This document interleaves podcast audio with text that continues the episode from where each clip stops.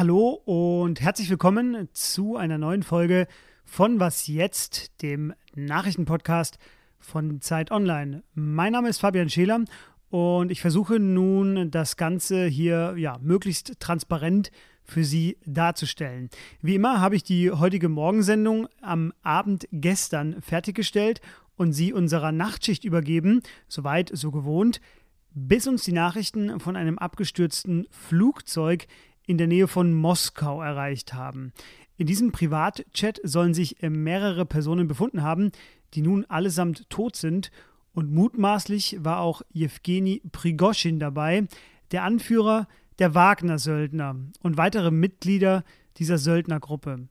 Es ist jene russische Privatarmee, die an vielen Orten, auch in der Ukraine, für Wladimir Putin im Einsatz war und die in diesem Sommer versucht hat, gegen Putin zu putschen. Prigoschins Tod ist, Stand jetzt, das ist Mitternacht am 24. August, noch nicht bestätigt. Und weil diese Nachrichtenlage so fluide ist, bringt sie jetzt mein Nachtschichtkollege Matthias Peer zusammen mit Politikredakteur Maxim Kireev auf den neuesten Stand. Danach folgt die regulär gestern geplante Sendung. Heute also eine etwas andere Ausgabe, aber so sind Sie auf dem neuesten Stand und alles weitere dazu dann später bei mir im Update um 17 Uhr zur gewohnten Uhrzeit. Ich bin Matthias Peer. Guten Morgen. Nach Angaben russischer Behörden hat es bei dem Absturz des Privatflugzeugs mit zehn Menschen an Bord ersten Informationen zufolge keine Überlebenden gegeben. Laut der Passagierliste soll neben dem Wagner-Chef Prigoschin auch dessen Stellvertreter Dmitri Utkin an Bord gewesen sein. Sollte sich der Tod der beiden bestätigen, dann wäre die Wagner-Gruppe derzeit ohne klare Führung. Die Maschine war unterwegs von Moskau nach St. Petersburg und zeigte laut Flugdaten bis zu 30 Sekunden vor dem Absturz keine Anzeichen von Problemen, wie die Nachrichtenagentur Reuters berichtet. Dann sackte sie aber innerhalb weniger Augenblicke rasant ab. Wie das zu deuten ist, das analysiert mein Kollege Maxim Kirjeev. Was zu diesem Flugzeugabsturz geführt hat, ist tatsächlich bisher noch nicht bekannt. Es gibt aber äh, große Spekulationen, dass das Ganze kein Unfall gewesen ist. Gestern meldete die Financial Times mit Verweis auf äh, nicht äh, namentlich genannte westliche Offizielle, die davon ausgehen, dass das Flugzeug von einer Flugabwehrrakete äh, getroffen wurde. Diese Spekulationen sind natürlich nicht ganz grundlos, denn die Wagner-Truppe ähm, hatte ja vor zwei Monaten erst versucht, einen Aufstand äh, in Russland anzuzetteln und seitdem haben sich halt viele äh, Experten gefragt, wie es denn sein kann, dass die Putschisten oder die Aufständischen und vor allem auch die Führungsriege äh, der Wagner-Söldner ungestraft davonkommt. Und die meisten Experten haben äh, im Endeffekt erwartet, dass sich, äh, dass Wladimir Putin sich früher oder später an der ähm, Truppe äh, rächen wird. Auch mehrere deutsche Politiker vermuten, dass der Flugzeugabsturz kein Unfall war. Man konnte davon ausgehen, dass Prigoschin seinen Angriff auf Putin mit dem Leben bezahlen werde, sagte die Vorsitzende des Verteidigungsausschusses Marie-Agnes Strack-Zimmermann. CDU-Außenpolitiker Roderich Kiesewetter sagte, der Vorfall zeige die Brutalität des Systems Putin. Redaktionsschluss für diesen Podcast ist 5 Uhr. Weil ich jetzt vier Wochen in einem anderen Nachrichtentunnel gesteckt habe, zähle ich zur Sicherheit einmal kurz nach. Eins, zwei, drei, vier Klagen sind es mittlerweile gegen Donald Trump. Und die neueste kam aus dem US-Bundesstaat Georgia. Und deshalb wird er heute nach Atlanta reisen, um, wie er selbst sagt, sich festnehmen zu lassen. Donald Trump wird festgenommen. Moment, das ist für nicht wenige Menschen ähm, bisher so eine Art Wunsch gewesen, Wunschtraum. Heute könnte es aber tatsächlich soweit sein. Und das schreit natürlich nach Einordnung. Also bitte, Johanna Roth reist auch nach Atlanta und ich konnte es noch vorher mit ihr sprechen. Hallo Johanna. Hallo Fabian, ja, ich reise auch nach Atlanta. Verhaftet werde ich hoffentlich nicht. Das hoffe ich auch nicht. Ähm, orangener Häftlingsanzug, Handschellen, so wird es vermutlich nicht kommen, nehme ich einfach mal an. Oder was wird heute passieren? Nee, das wahrscheinlich nicht. Aber was wir wohl sehen werden, erstmals ist ein sogenannter Mugshot von Donald Trump, also so ein erkennungsdienstliches Foto. Das möchte er natürlich überhaupt nicht. Und seine Anwälte wollen das wohl auch verhindern. Fingerabdrücke werden genommen und unter anderem auch so Details wie Größe und Gewicht werden dann registriert passiert. Also da erfährt man dann vielleicht auch was Neues. Genau, und die Kaution wurde auf 200.000 US-Dollar festgelegt. Es ist ja davon auszugehen, dass er vermutlich dann sehr schnell wieder auf freiem Fuß sein wird. Was glaubst du denn, was noch so passieren wird äh, an Verzögerungstaktik, an ähm, ja, äh, Auswegen, um dieses Verfahren maximal in die Länge zu ziehen? Da versuchen seine Anwälte natürlich einerseits das so weit wie möglich rauszuschieben bis nach der Wahl 2024. Sie versuchen aber auch oder streben auch an, das Ganze ein Bundesgericht zu übergeben. Also im Moment ist es ja quasi bei der Bezirksstaatsanwaltschaft in Fulton County angesiedelt.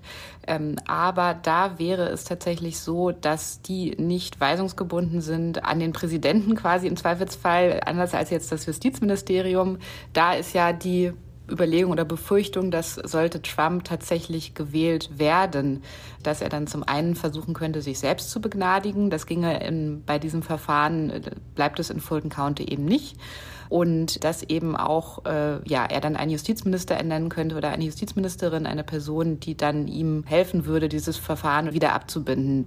Dagegen spricht allerdings, dass äh, man dazu irgendwie argumentieren müsste, dass das äh, deshalb in der Bundesebene fällt, weil er das zu seiner Zeit, das mutmaßliche Verbrechen zu seiner Zeit als Präsident begangen hat. Ähm, das wiederum würde die Verteidigungsstrategie natürlich ganz erheblich schwächen.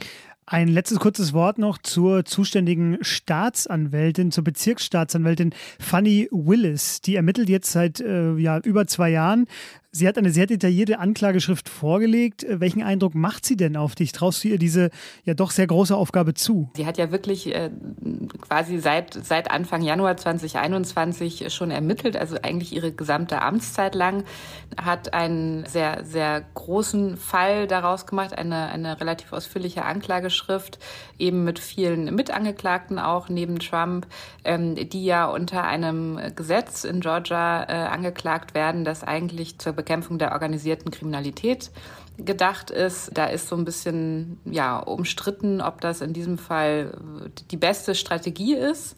Aber man kann sicherlich sagen, dass sie sehr entschlossen ist.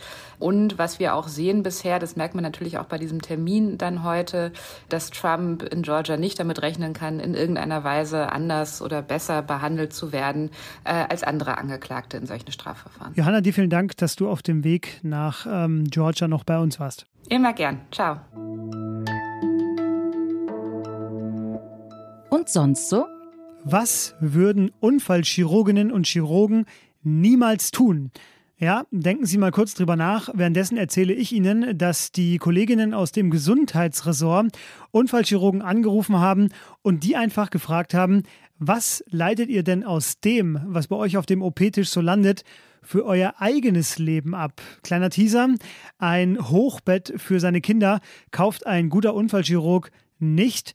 Und bei einer längeren Autofahrt legt er als Beifahrer oder Beifahrerin seine Beine ganz bestimmt nicht aufs Armaturenbrett.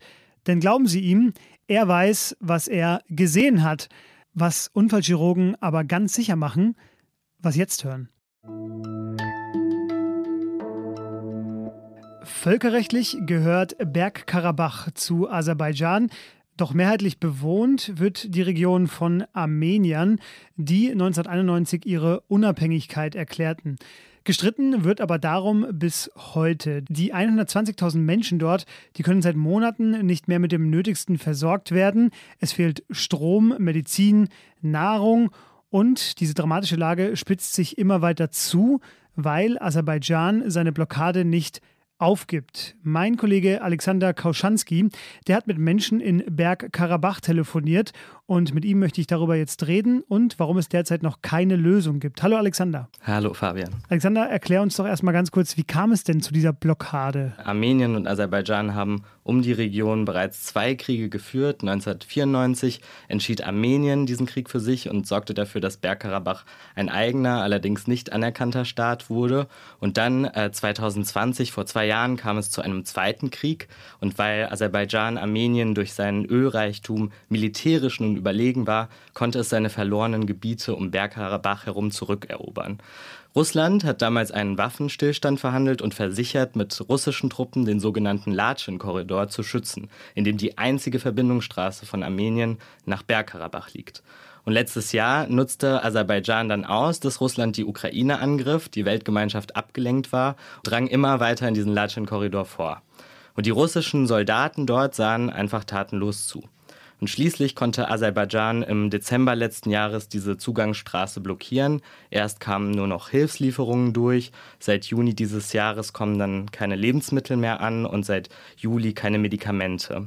Man könnte auch sagen, dass Aserbaidschan das Aushungern der Menschen dort als Kriegswaffe nutzt und das sitzt den Leuten in Bergkarabach natürlich zu. Ja, genau. Du hast mit einigen sprechen können und was erzählen die dir? Also wie sieht ihr Alter gerade aus? Also die Menschen haben mir am Telefon erzählt, dass das Leben dort eigentlich ein immer härter werdender Kampf ums Überleben ist. Also die Supermarktregale sind leer. Für Brot müssen viele häufig den ganzen Tag anstehen und gerade ältere Menschen fallen beim Warten hungrig. In der Sommerhitze ist es manchmal bis zu 40 Grad warm in Ohnmacht.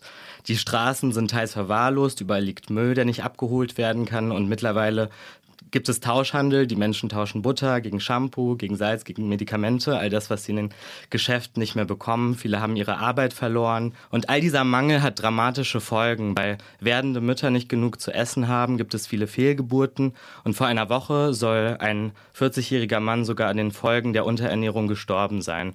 Und was nun viele Menschen in Bergkarabach fürchten, ist, dass auch ihnen irgendwann der Tod droht, sollten die Hilfslieferungen weiter ausbleiben. Der ehemalige Chefankläger des Internationalen Strafgerichtshofs der hat gesagt, man müsse jetzt handeln, sonst wäre die armenische Bevölkerung bald vernichtet. Welche Optionen gibt es denn da? Also was die EU und ihre Mitgliedsländer wie Deutschland machen könnten, wäre Druck auf Aserbaidschan auszuüben, zum Beispiel indem sie ihre Öl- und Gasimporte aus dem autoritären Land aussetzen. Ansonsten finanzieren sie, finanzieren wir nämlich das Aushungern der Menschen in Bergkarabach gerade mit.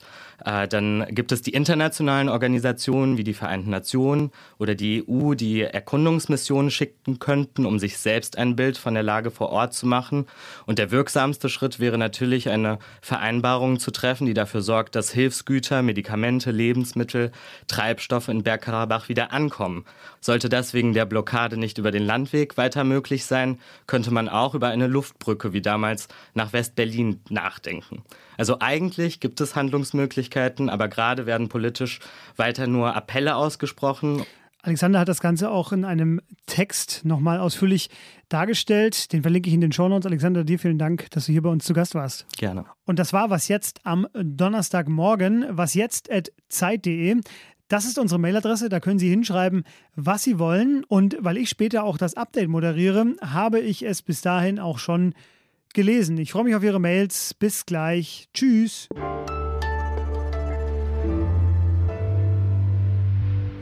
Weil wir so selten im Studio zu zweit mhm. stehen, ähm, mhm.